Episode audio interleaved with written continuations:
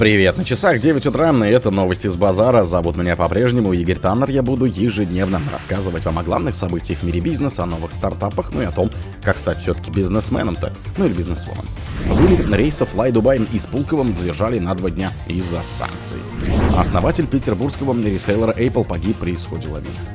Думе призвали Мишустина запретить ввоз пивка из недружественных стран. Поставки российской нефти в Турцию достигли рекорда. Росавиация посоветовала перевозчикам не летать в Египет на 27 самолетах. Генпрокуратура подала иск о национализации Рольфа. Спонсор подкаста Глаз Бога. Глаз Бога это самый подробный и удобный бот пробива людей, их соцсетей и автомобилей в Телеграме.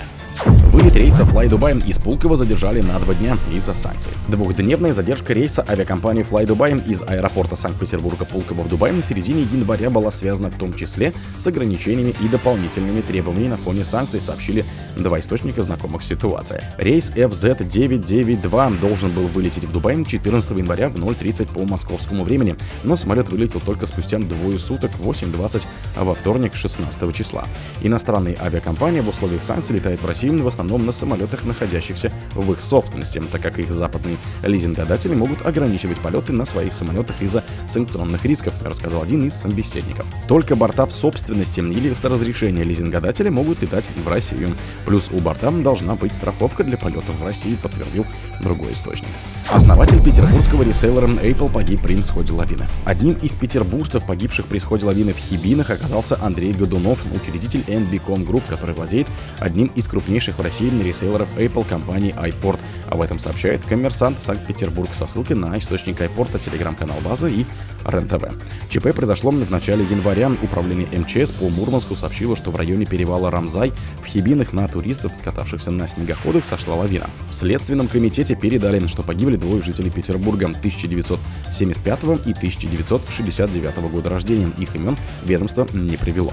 Второй погибший предприниматель Игорь Слонский пишет издание. В Думе призвали Мишустина запретить ввоз пива из недружественных стран. Глава Комитета Госдумы по региональной политике и местному самоуправлению Алексей Диденко, зам руководителя фракции ЛДПР, предложил запретить поставки в Россию пивка и пивных напитков из Евросоюза, США, Канады, Австралии и Норвегии. Об этом сообщают известия со ссылкой на обращение депутата к премьеру Михаилу Мишустину. Парламентарий просит включить пиво в перечень сельхозпродукции, сырья и продовольствия, запрещенных к ввозу из стран, которые власти считают недружественными. Он объяснил свои действия тем, что государство, увеличивая поставки в Россию, зарабатывает на этом десятки миллионов долларов налоговые отчисления, от которых идут в том числе на поддержку ВСУ. Страны критикуют политику Москвы и поддерживают экономические санкции, заявил он. В 2023 году крупнейшим поставщиком пива стала Германия. По сравнению с 2022 годом поставки из этой страны выросли на 32% до 96 миллионов долларов, следовало из подсчетов РИА Новости. В первую пятерку также вошли Литва, около 15% всех поставок, и Латвия, 34 миллиона долларов. Бельгия и Чехия писали агентства. Поставки на российской нефти в Турцию достигли рекорда.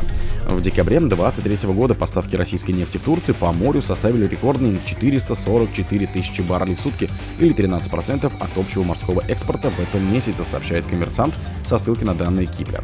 Около 76% морских поставок за границу пришлось на Индию и Китай. В ноябре передавал Роутер со ссылкой на свои расчеты. Россия поставляет в Турцию 400 тысяч баррелей нефти сорта Уралс в день, что составляет около 14% от ее общего экспорта морским транспортом. Киплер оценивает ноябрьский объем поставок в эту страну в 432 тысячи баррелей в сутки.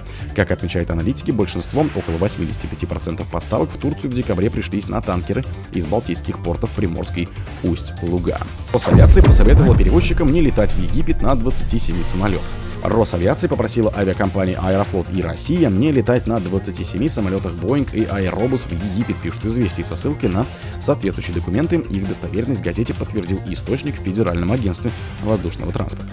В случае с Аэрофлотом речь идет о 10 аэробусах А320, 4 А321 и одном А350 и 9 Boeing 37-300ER, а с Россией трех Boeing 737 и 800.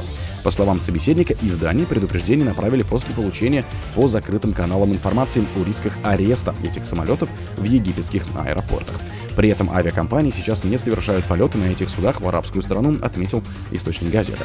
Из данных на сайте Аэрофлота следует, что он выполняет рейсы на аэробусах А320 Neo. По данным телеграм-канала Крыша Турдома, в прошлом году и Аэрофлот, и Россия налетали на этих самолетах в Египет и другие страны. Генпрокуратура подала иск о национализации Рольфа. Генпрокуратура попросила суд обратить в доход государства все акции компании автодилера «Рольф». Иск подан против основателя «Рольфа» Сергея Петрова в Московский районный суд Санкт-Петербурга, сообщает объединенная пресс-служба. В случае удовлетворения иска государства перейдут все акции «Рольфа», принадлежащие Delance Limited и «Рольф Моторс». Также 100% долей в уставных капиталах «Рольф Моторс», «Рольф Эстейт Санкт-Петербург» и «Рольф Тех» как имущество, полученного в нарушении законодательства о противодействии коррупции, уточнило ведомство. «Рольф» Это крупнейший продавец автомобилей в стране. В декабре 2023 года компанию передали под временное управление Росимуществом. Такое решение принял президент Владимир Путин. Кремль пояснял, что это сделано в связи с экономической целесообразностью и международной экономической конъюнктурой. О других событиях, но в это же время не пропустите. У микрофона был Игорь Танов. Пока.